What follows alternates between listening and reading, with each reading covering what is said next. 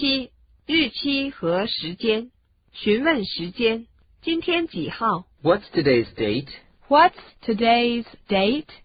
八月十三日。 It's August 13th. It's August 13th. 今天星期几？ What day is it? What day is it? 星期四。 It's Thursday. It's Thursday. 现在几点？ Do you have the time? Do you have the time? 快到中午了。 It's almost noon. It's almost noon. 现在一点钟了。 It's one o'clock. It's one o'clock. 一点四十五分。 It's a quarter to two. It's a quarter to two. 一点五分。 It's five after one. It's five after one. 指针正指到三点十五分。 The clock says 3.15. The clock says 3.15.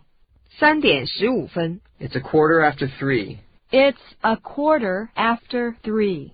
差十分两点。 It's 10 to two. It's 10 to 2.